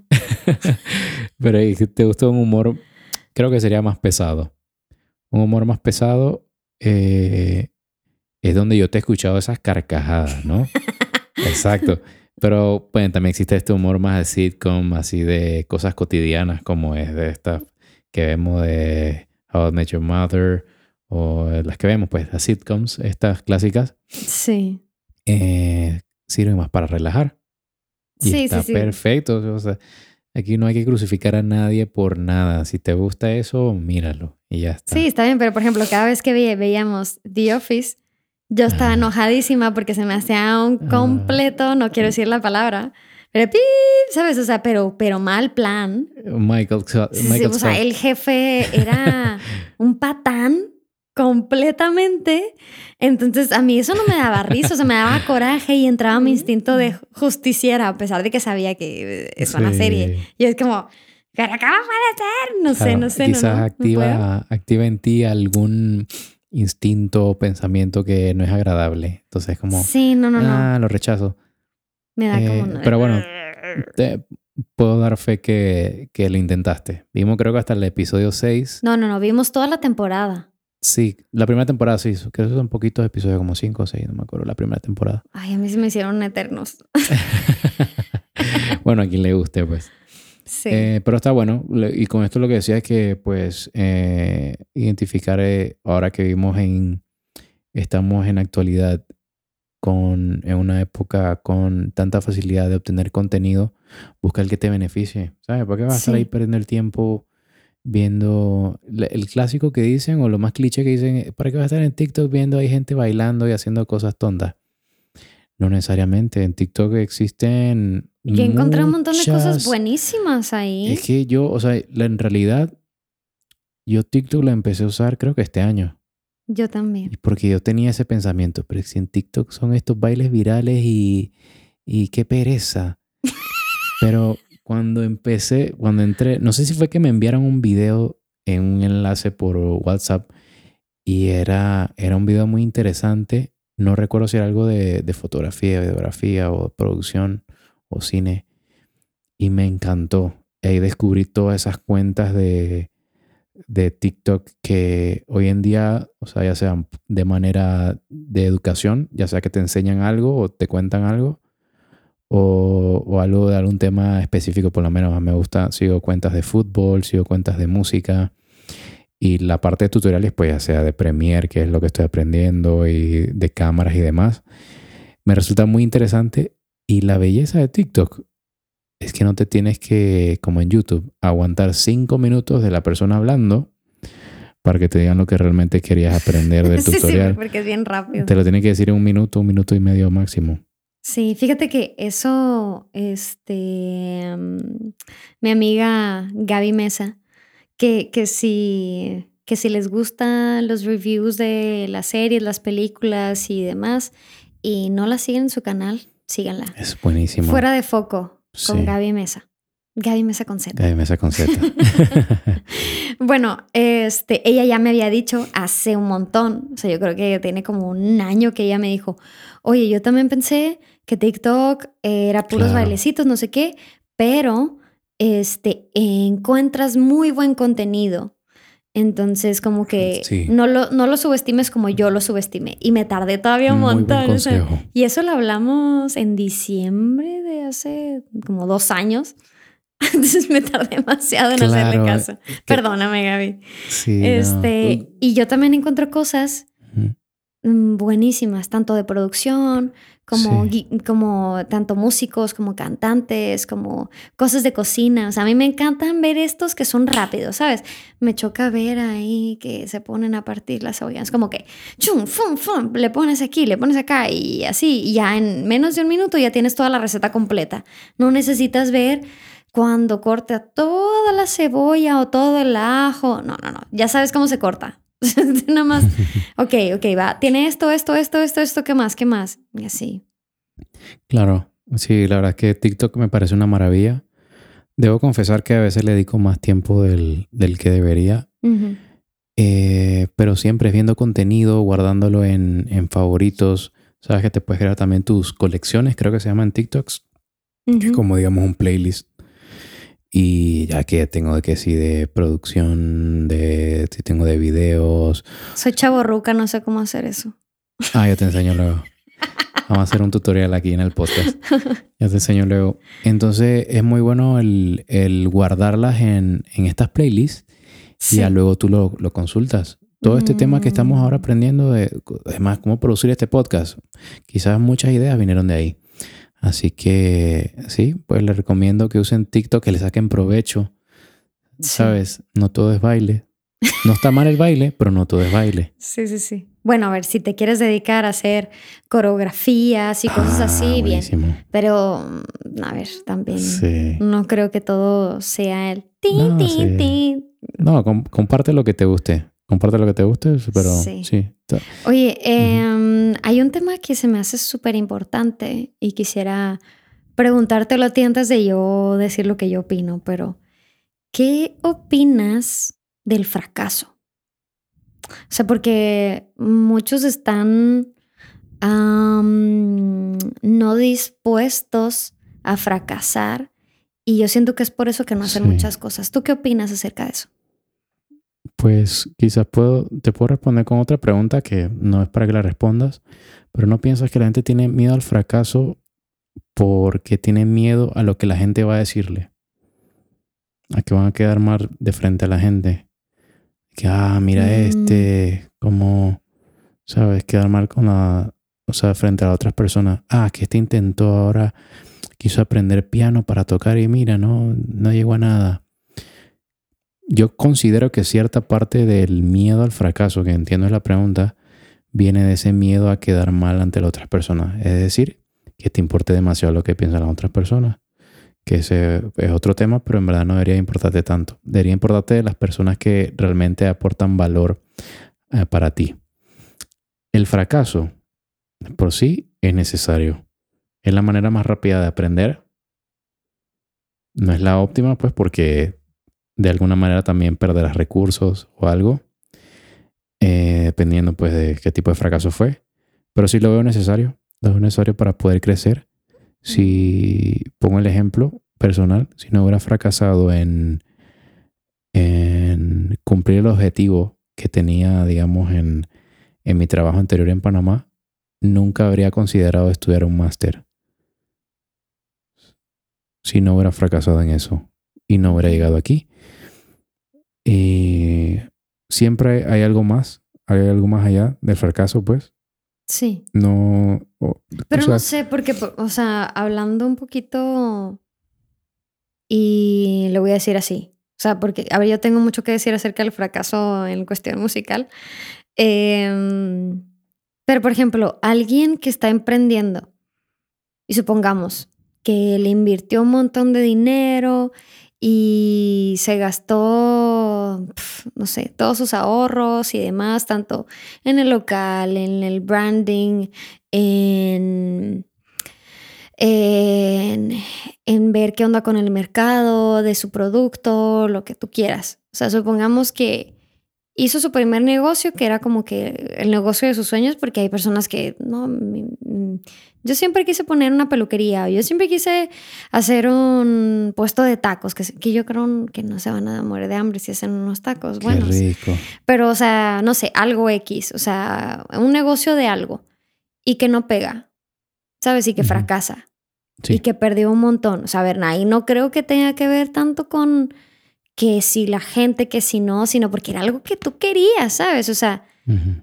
Mm, pero bueno, hay otras personas que se recuperan de eso, aprenden de eso Exacto. y hacen otro negocio, porque hay gente que dice, bueno, esto no pegó, pero voy a hacer otra cosa porque pues ya aprendí de esto, entonces no me quiero quedar así, yo quiero tener un negocio que sea mío. Entonces, eh, hacen otro. Pero mm, al punto al que iba yo es como que no todas las personas saben fracasar. claro. Justo lo que te iba a decir. Me leíste la mente. Sal de mi cabeza, Eliana. que si fracasaste y no aprendiste, es decir, no tomaste un aprendizaje de eso, desperdiciaste el fracaso. Lo desperdiciaste. Ahí sí desperdiciaste todo. Si te da igual, si fracasaste y te da, ah, no me importa. Ahí sí fracasaste de verdad. Sí fracasaste. Porque si lo que tú consideras fracaso, que es, bueno, perdí esta inversión que hice, pero aprendí que, que pues no voy a hacer negocio con personas que tienen esta mentalidad o no voy a hacer un negocio eh, en esta, digamos, no sé, alguna ubicación o algo relacionado con, con las características del negocio. No, porque aprendiste, ya descartaste que quizás no es por ahí. Ok, em, porque, mm, no sé, eh, a lo mejor también con la cuestión de las artes, que digo, de, de, de mi lado, en la cuestión de la música, a mí sí me ha frustrado algunas cosas y que yo he sentido también como, como fracaso, ¿sabes? Y, y que yo siento, no sé si es por terquedad, porque de plano siento que, no que no podría ser otra cosa, porque siento que soy bien luchona y pudiera hacer cualquier otra cosa y también Claro. me fuera bien, pues no, no voy a decir aquí súper exitosa, famosa, qué sé yo, pero, o sea, de que lo lograría, pues, ¿no? Pero, por ejemplo, en, en la cuestión musical, a veces am, estamos ahora en una, y, y más, yo creo que de los millennials en, en, en adelante, ¿no? Que es la generación también Z, no sé ya ni cómo que se Sí. llama. Generación Z. Este, que estamos acostumbrados también a la, a- al reconocimiento de, no sé, los likes, de... mm, La recompensa insta- instantánea, Sí, sí, la sí. aprobación. Ajá, que, que, que todo ya. O, ah, bueno, ya hice mi canal de YouTube, ya subí eh, 10 covers. O sea, ¿qué pasa que no soy viral? ¿O qué pasa que no, que no, que no me han Claro. firmado, que no no sé qué? Entonces, bueno, ya lo voy a dejar de hacer porque creo que entonces esto no es lo mío. Y no, ¿sabes? No, o sea, a lo mejor las personas a las que ahora seguimos llevan más de 5 o 10 años trabajando por eso.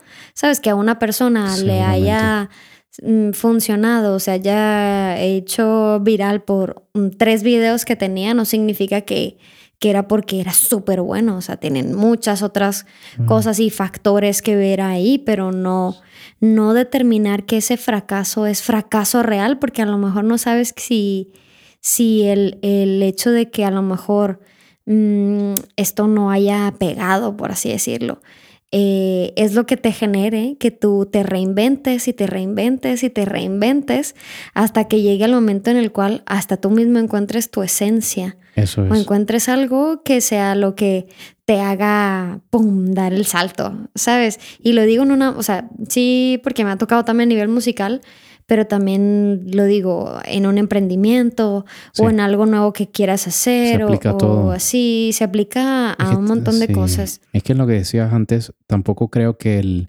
no ser, el ejemplo que das, no creo que no ser viral sea un fracaso, tampoco. ¿Sabes? Creo que tiene mucho más mérito el, el aprender o el haber llegado a una meta eh, a una velocidad prudente, es decir, creciendo de una manera más medida que el haber explotado. ¿Sabes cuántos casos de personas que sí se hacen virales, ya sea por un meme o ya sea por, por lo que sea, y qué pasa al día siguiente? No supieron qué hacer con, no supieron qué hacer con todo eso. ¿Sabes? ¿Y dónde está hoy en día su carrera? ¿O siguen haciendo lo mismo? Quizás no. Muy probable que no lo sigan haciendo.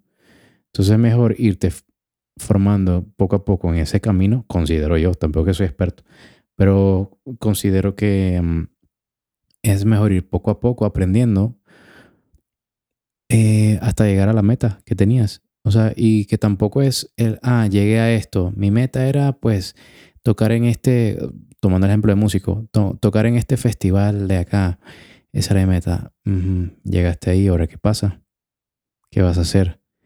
Así que volviendo al tema del fracaso, creo que el fracaso debemos, tiene sus partes negativas, que es como dijimos, puedes perder una inversión o tiempo, que bueno, que también es inversión, pero que lo importante es saber hacer algo al respecto. Y aunque suene cliché y todo, pero es que sí, del fracaso tienes que levantarte. Sí. A ver, ¿qué vas, sino qué vas a hacer? Sí, yo, creo que también que, es importante disfrutar el proceso, porque, o sea, yo te puedo decir que me encanta estar en el escenario. Y, y, también te puedo ser honesta y te puedo decir que el tiempo más cool del proceso antes de estar en el escenario es estar componiendo y, que se escuche en la producción, grabando las cosas que como quieres que, se escuchen. Porque honestamente hay muchas cosas que no se escuchan cuando estás tocando en vivo porque o no tienes los suficientes músicos o algo sale mal o yo qué sé y no va a salir. O sea, lo que vas a disfrutar de estar en el escenario claro. va a ser el poder convivir con la gente y, verles la, cara de sus expresiones al momento de estar en ese performance. Pero también, o sea, yo lo digo, eh, el, momento en el cual estás creando la música, o, por lo menos yo no, o sea, disfruto mucho cuando ya tengo una canción y digo, ¡Ah! esta canción, y que la compongo solamente con guitarra y con voz. Para mí eso ya es increíble. Ahora, le sube todavía un, otro, otro escalón más cuando empiezo a grabar una maqueta o cuando empiezo ya a tener las grabaciones y luego otro escalón más cuando, ah, bueno, mejor le voy a meter tal guitarra o le voy a poner otra voz. Ah, o bueno, otro escalón más cuando se manda la mezcla o el, el máster y ya queda exactamente como, como yo tenía en mi mente o queda mejor incluso de lo que yo tenía en la, en la cabeza. Entonces, este, ah, el, proceso que no me gusta tanto, pero que ahora, gracias a ti, voy a empezar a, quererlo más, es como el, de la promo. ¿Sabes? Porque ahora no es nada más, ah, bueno, ya hice la música, ahora voy a conciertos. No, no, no, no, no. Ah, ah. Tienes que echarte, eh, voy a promocionarme en la radio, voy a promocionarme en las redes, voy a hacer un video para no sé qué, voy a ir a tocar a dos que tres lugares como para para la que la gente se anime a la, al debut del álbum, qué sé yo, ¿sabes? Entonces eh, es como amar cada parte del proceso que tienes que, que, que, que hacer, no solamente cuando llegues a la meta sino que chiste. ¿Sabes? Es como que, ah, bueno, sí, supongamos que quería tocar en X auditorio. Ah, bueno, ya lo logré, pero. Pero. Claro, disfrutas ese proceso, es el igual como cuando te vas de viaje. Creo que la parte donde la persona más emocionada está es cuando está planeando el viaje. ¿No? Vamos a hacer esto y vamos a ir a este lugar. Y mira, vamos con esta persona Creo que... Bueno, depende si eres una persona organizada, porque hay personas que dicen, ay, vamos a ir y ya está. Ah, pues eh, gente con mucho dinero. Pero usualmente cuando planificas un viaje familiar o algo así, creo que la emoción está justo antes del viaje. Ya sea o antes, cuando estás en el aeropuerto o justo antes de abordar o estás en el avión. Es donde, no recuerdo algo, alguien... Eh, en algún punto, en mi trabajo anterior, veíamos mucho este tema de, los viajes, pues porque trabajaba en una aerolínea y veíamos cuál era el mejor punto donde ofrecer algún producto, donde la persona estaba más dispuesta a gastar o a pagar por algo. Y era justamente eh, las horas cercanas antes de la salida del vuelo. Y ahí obviamente es donde las aerolíneas te ofrecen más cosas para que las quieras comprar, que es el seguro o el tener un ascenso, una maleta adicional o alquilar el carro. ¿Y por qué? Porque la persona está muy emocionada por lo que, por lo que va a hacer, que hasta, hasta cierto punto no, no considera tanto el gasto. Obviamente diferentes mentalidades, hay muchas personas que sí son más planificadas en cuanto a sus gastos, pero digamos que ese... Yo siempre le ponía que no. Ah, yo también. yo también le ponía que no. Muy claro, muy claro con tus finanzas, me gusta eso. Entonces, no, con esto quería decir que, pues, también la recompensa de lo que haces, quizás también está en el proceso, mm. más que cuando llegas a la cima. Sí. Porque llegaste a la cima y qué bonito, pero repito, ¿qué pasa después? O sea, creo que cuando tú decías el proceso de una canción, hiciste la maqueta, tuviste la idea inicial, la grabaste en Voice Note, luego te pusiste a hacer una base ahí en, en Ableton y la fuiste armando, Aquí como pasa que tú me llamas y que mi amor, escucha esto, ¿qué te parece? Vas ahí ajustando, afinando, se lo muestras a más personas. Entonces, ese es eh, eh, muy enriquecedor ese proceso. Y es verdad, cuando escuchas el, el, resultado final, te gusta mucho. Sí. Pero, ¿qué está en tu mente ahí? Ajá. ¿Y la siguiente canción cuál va a ser? A ver, eso sí me pasa. Y, sí, pero por ejemplo, algo que, acabas de decir que, que yo también lo, lo creo súper importante es este, el compartirlo. Sabes, por ejemplo, antes yo era tan insegura que no quería que nadie escuchara mi música hasta que ya saliera. Y no, o sea, eh, es importante también tener a, personas como de referencia, de decir, mm. oye, ¿qué tal escuchas esto? O darte a probar algo, porque, por ejemplo, e, es como también de gustos, ¿no? Porque no le voy a dar a alguien a probar un platillo que tiene picante si no le gusta pero a lo mejor se lo voy a dar a dos que tres personas. A menos que... Ah, y, y, voy a, a, preguntarles, oye, ¿qué tal te pareció? Sí. ¿Sabes? Y, que te sean sinceros, no, mira, creo que sí, creo que no, creo que le falta esto, o está bien, pero tal cosa. Y a lo mejor hacen alguna aportación que yo no tenía ni idea, ¿sabes? Claro. Entonces yo también creo que sea cual sea, porque de nuevo hablamos Hemos hablado de música, de emprendimiento, de comida, de hay muchas otras cosas, pero que si puedes compartir antes lo que estás haciendo o lo que estás trabajando antes de sacarlo o que sea parte de tu mismo proceso, yo creo que eso es súper importante, ¿no? dejar a un lado el orgullo, digamos, ah, me van a decir algo que, o sea, como que no toques my precious o no me toques al niño. O sea, sentir como un poco de orgullo y de celos por, por tu producto, que es verdad, o sea, es algo que tú estás produciendo, algo que tú estás generando desde cero o de alguna referencia.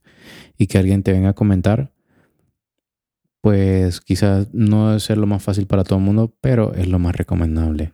La pregunta es de quién, de quién debe recibir eso. Sí, sí, sí. Pero por ejemplo, yo también creo que hay cosas que, como lo que sucede también con las películas, ¿no? O sea, hay películas que antes de que salgan tienen a, un público. O sea, alguien ya vio la película y que basado en la eh, en los comentarios de estas personas saben si quitan o no escenas o ponen tal cosa o no o la dejan igual o sabes, o sea, como que nunca es como que, ah, sí, pum, ya está, la sacamos. No, no, no, siempre como que hay algo. Y, y yo, por ejemplo, las veces que, que, he hecho algún tipo de shows en los cuales estoy probando una canción o un set o tengo algo que, que, yo estoy emocionada, porque sí es cierto, o sea, yo puedo estar muy emocionada por mi música y a lo mejor la gente no está tanto, ¿sabes? Pero ¿cómo sé si funciona o no funciona? O si quiero sacarla, o a lo mejor, es más, saber si está en el tono correcto. ¿Sabes? Hasta que no la cante, porque yo puedo estar aquí calentando mi voz, la, la, la, la, la, la grabo todo bien, pero cuando llegue el día del, del directo, a lo mejor y no era lo mejor, pero no voy a saber si no lo hago antes. Entonces yo creo que, y, igual lo que yo digo, si una canción funciona con guitarra y con voz, le pongas lo que le pongas después, va a estar increíble. Entonces, a veces como que yo también lo, lo he hecho así a propósito, ¿sabes? O sea, que yo te puedo decir, ah, la producción y con todo y con esto es, suena increíble. Ok, ok. Pero la gente la escucha o tiene sentido solo con guitarra y voz. Entonces es como, tienes que, tienes que hacer e, e, este tipo de cosas. Como por ejemplo, hay algo que, que decimos en México, mm, bueno, vas a unos tacos este.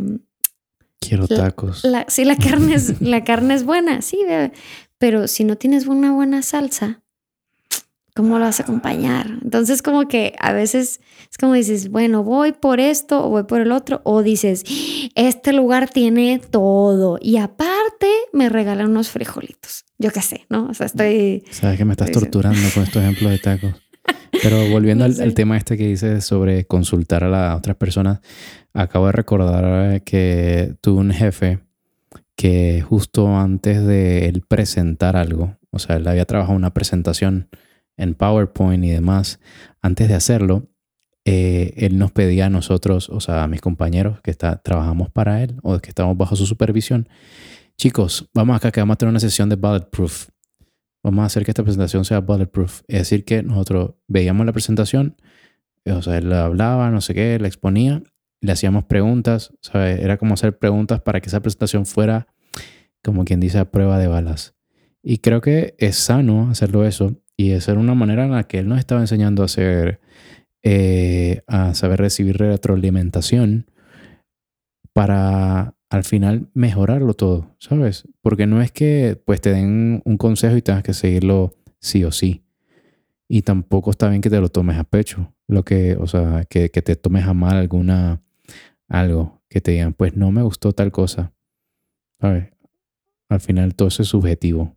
Pero si es algo que tú le puedes sacar em, algo que te beneficie, creo que es la idea de tener esas, esas ese paso antes de, hacer el release de algo, de entregar algo, ¿no? El, oye, ¿cómo lo ves? Hace poco nos pasó que estábamos grabando un videoclip eh, de tu música y no sé si notaste que pues yo estaba un poco de, director, pero el chico que estaba de... Eh, bueno, Román, Román, Román que estaba en, en la cámara, eh, eh, obviamente él sabe más de cámaras, él sabe más de encuadres, él sabe más de posición. Yo lo dejaba mucho a su, a su criterio. Sin embargo, todo era bajo mi dirección, lo que ya había establecido y demás. Em, la idea que yo tenía. Pero siempre yo le preguntaba a Román, Román, ¿pero qué te parece? ¿Te gustó? ¿Te gustó? Y bueno, uno, luego verán el video seguramente. Tienen que verlo. Cuando salga.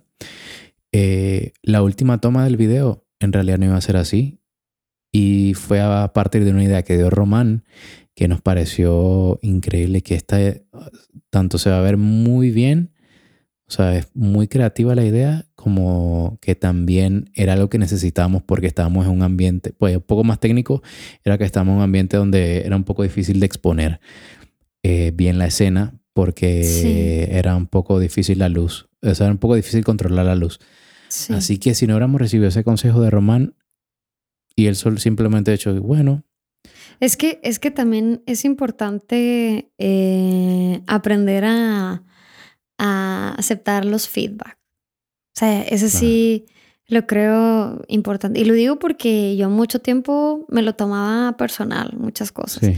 Ah, creo que aquí no sé qué, o no se te entiende lo que estás cantando, ¿qué es? Y yo, ¿cómo no se me va a entender? Y digo, ok, vale, voy a, a pronunciar mejor o voy a cambiar esta cosa que no se entiende, que bueno, ahora que ni siquiera importa, ¿no? Porque hay mucha música que dicen cosas que, que yo ni tengo ni idea de que, que parece que es en otro idioma, que no parece menos se español. entienda. Este, pero por ejemplo, es, es aprender a, a- a aceptar los feedback, ¿no? Porque a veces uno está tan cerrado, "Ay, yo quiero esto, yo quiero esto, yo quiero esto. Y a veces es como, si alguien te dice, no, mira, podría ser tal cosa. Y, y a lo mejor eso es la solución a todo el problema. O se vería diez mil veces mejor y, y tú dices como, no, no, no, no, no, tiene que ser así. Sí. Entonces yo sí creo que es importantísimo también que, bueno, te rodees de personas que puedan ser esta referencia, pero que tam- también te puedas tomar el feedback de una manera eh, constructiva. Bueno, de nuevo, ¿no? O sea, tienen la gente que hacer como estas críticas constructivas, porque si nada más te dicen, no, eso está horrible. Pues no, o sea, no, no, claro. no vale de nada, es- ¿no? Pero, pero tener este apreciación hacia el feedback, eh, porque sabes que, pues alguien que te quiere también te, va a decir las cosas que, que, que están viendo, ¿no? O cómo lo verían. Y, y- y creo que te lo dirían de una Sí. mejor manera. Lo que yo he aprendido y algo que, que hago es que si voy a criticar algo, tengo que ir también de la mano con, con una propuesta de cómo mejorarlo, no simplemente pues sacar lo negativo, porque Eso me has enseñado tú y te lo agradezco. sí, creo que es porque es, es, más, es más útil, es más útil simplemente porque sí, es normal, el ser humano pues dentro de sus emociones eh, tan difíciles de controlar, creo que para todos. Eh, creo que es normal que quizás recibir un comentario negativo respecto a algo que a lo que tú le has dedicado mucho tiempo, que importa mucho para ti, es normal el no tener la mejor actitud cuando recibes el comentario. Pero si haces el comentario, que puede ser negativo, o sea, me dice, no se escucha bien, pero ¿qué te parece si eh, si te acercas más al micrófono, si le cambias el, el filtro, si haces, subes o bajas la ganancia. ¿Sabes? No es simplemente como que se escucha horrible. Que por- sí que, bueno, eh, yo creo que este podcast se escucha muy bien. Estás ahí siempre ajustando, así que yo creo que se debe escuchar muy bien. Es, o me que, muevo es mucho. que no estamos en un, en un lugar ah, No. ac- acondicionado para el Esto sonido. tiene eco. Entonces es horrible el sonido. Y, y tengo que estar ahí Sí. cambiándole las cosas. Más adelante, Pero cuando haya recursos, vamos a forrar todo esto así de. es. Eh, y bueno, eh, ya para terminar, quería preguntarte eh, algo que tú quisieras decirle a la gente, tanto de qué se esperen de este podcast, como igual algún consejo para, para las personas que, que quisieran empezar a emprender algo o que ya tienen mucho tiempo y necesitaban como la señal de un empujón para que siguieran trabajando en, en, en lo que les apasiona. Pero no sé, algo, algo que quisieras eh. Por supuesto, y gracias por la oportunidad. Algo que me faltó decir al inicio, cuando me preguntaste cuál era el objetivo, por qué se empezó este podcast, me faltó decir que uno de los, de los tres componentes principales era también generar una comunidad. Importante, porque cuando en todas las leyendas y siempre en los comentarios ponemos qué les pareció, qué opinan de esto, porque sí nos interesa mucho escuchar lo que tengan que decir, así como ustedes nos están escuchando. Nosotros también queremos escucharlos. Si han dedicado, aunque sea un poco de tiempo, para escuchar, ya sea el podcast completo o se encontraron con algún clip, nos gustaría saber, pues, o sea, si dentro de su tiempo les alcanza, pues pueden sacar un tiempito para escribirlo. Si les da oportunidad, lo valoramos un montón porque queremos justamente eso, crecer en comunidad y, y ver lo que, poder ver de primera mano que es posible hacer con un proyecto de esta, de esta manera.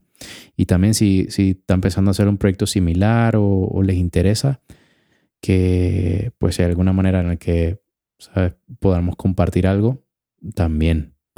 Así que creo que eso también es lo importante. ¿Y qué les puedo decir a las personas? Pues creo de todos los temas que hemos hablado, yo me quedaría con el, seguirlo intentando, aunque fracasaste. Cuando yo seguir intentando, no es seguir intentándolo igual. No. Busca ver cómo logras aprender de eso, cómo puedes mejorar. Si no puedes, si no puedes solo, busca ayuda, si, ah, o trata de investigar o estudiar más al respecto. Creo que de eso se basa, creo que la mayoría de las actividades que hacemos como personas en el día a día. Hasta como personas que buscar mejorar un poco día a día. Así que es eso, que no se queden con simplemente el fracaso. Fallé y ya le cogía esto tirria, odio y ya no lo quiero saber más, que me ha pasado muy seguido. sino el, bueno, si no es esto, pues intento otra cosa. Y que gracias por escuchar, gracias por escucharlo. Vienen muchas cosas interesantes. Los invitados que vienen a estar buenísimos. Vienen de todo, o sea, vienen de, de todas las, ¿cómo se puede decir? De todos los artes, disciplinas, eh, nacionalidades aquí. Sabores y colores y demás. Eso suena con las chicas superpoderosas. sí, sí. ¿Cómo se llama el, el, papá de las chicas superpoderosas? No sé. Profesor Utonio. Ah, dale. ¿Por, bueno, qué, ¿Por, qué tengo esa información en mi cabeza? No, no lo no, sé. sé. Eh, fíjate que qué bueno que lo, que lo comentas porque no, no lo había comentado yo tampoco. Pero sí, eh, yo también siempre estoy viendo un montón de cosas en, en, YouTube o escucho podcast en Spotify o así, que en Spotify no hay, no hay donde comentar más que, o sea, claro, por eso, es que, por eso es que lo grabamos, porque en YouTube podemos interactuar un poco más. Sí, pero por ejemplo, em, hoy estaba viendo un, un eh, una reacción de, de una canción que, que, me gusta un montón. Eso es otro, un, un, youtuber que, que, me gusta mucho porque reacciona y, él es... El nombre porque es, buenísimo. Sí, George Five se llama. Y él, él, me encanta porque hace muchas cosas como del, del, punto de vista de un productor y un músico y compositor, cantante. Él es increíble. Sabe Entonces, sí, sí, sí. Sabe muchísimo. Sí. Y, y um, y la verdad es que hay muchas veces que, que, veo los videos y ya está, ¿sabes? Pero hizo un review, o sea, una reseña de, de, una cantante y una canción que me gusta muchísimo. Y, y dije, le voy a comentar, ¿sabes? Y, y, y, últimamente como que me he dado la tarea de, de comentar porque yo también me he dado cuenta que no comentan mucho y digo, bueno, voy a empezar yo a comentar las cosas que yo veo. Es eso. Sí, entonces, por ejemplo, eh, le he comentado muchas veces a, a, personas que, que, que, están enseñando acerca de mezcla, de producción y así. El otro día también eh, le comenté a una chica que estaba hablando acerca de armonía, de neo soul y RB y demás. Y yo siento bien bonito cuando, cuando me contestan, ¿sabes? O sea, porque me siento escuchada y así. Y bueno, yo también doy mi opinión. Entonces, a mí también me encantaría saber qué es lo que piensan o que si de plano ven que nosotros estamos haciendo cosas con las cuales ustedes tienen otro comentario eh, completamente diferente, con mayor razón sería bueno como saber qué es lo que, lo que, lo que opinan al, al respecto o aportar que a lo mejor que a nosotros se nos fue algo súper importante, que a veces me ha pasado, ¿no? Que hubiera dicho tal cosa y no lo dije. Entonces, em, si quisieran aportar algo, algo más o algún tema que les gustaría que nosotros habláramos, pues que, que, nos lo escriban ahí. ¿Qué, ¿Qué, les ha parecido este episodio que no ha sido una entrevista? O sea, no ha sido el yo contar mi historia, sino que hemos ido hablando de diferentes temas, dando la opinión, un poco eh, ahí, ¿no? Escarbando un poco el, debate. Bueno, tú me quisiste eh, entrevistar a mí, yo te vi. Bueno, tenía muchas tengo muchas preguntas aún. Por eso, sé que habrá más partes. Sí, sí, sí. Entonces, ¿qué les ha parecido este, este formato? O sea, ¿les gustaría así un poco a veces salirse de, la línea esa de solamente entrevistar al invitado. Si le gustaría eh, ver algún invitado nuevamente los que ya han salido. Eh, entonces también que nos digan qué tal, si les gusta esto. Sí. Bueno, pues eh, seguramente vamos a repetir esto de que Roberto esté aquí en, eh, en este porque también es su podcast. Em, pero bueno, no me puedo despedir sin antes hago las preguntas, porque al final de cuentas siempre hago las preguntas. En algún punto, en algún otro podcast, tú, tú me preguntarás a mí las preguntas rápidas. Sí. Pero como no te había dicho antes, ahora yo Estoy en blanco, no me acuerdo cuáles son. y lo he escuchado tantas veces. Sí, sí, entonces ahora yo te voy a hacer estas preguntas y con eso nos vamos a despedir. Entonces ya sabes, como que lo primero que se te venga a la mente, ¿ok? Sí. Venga, artista favorito. La Baileys. Ay, da otro, da, otro. Voy cambiando. Creo que en este momento eh, me gusta mucho. A ver qué estaba escuchando recién.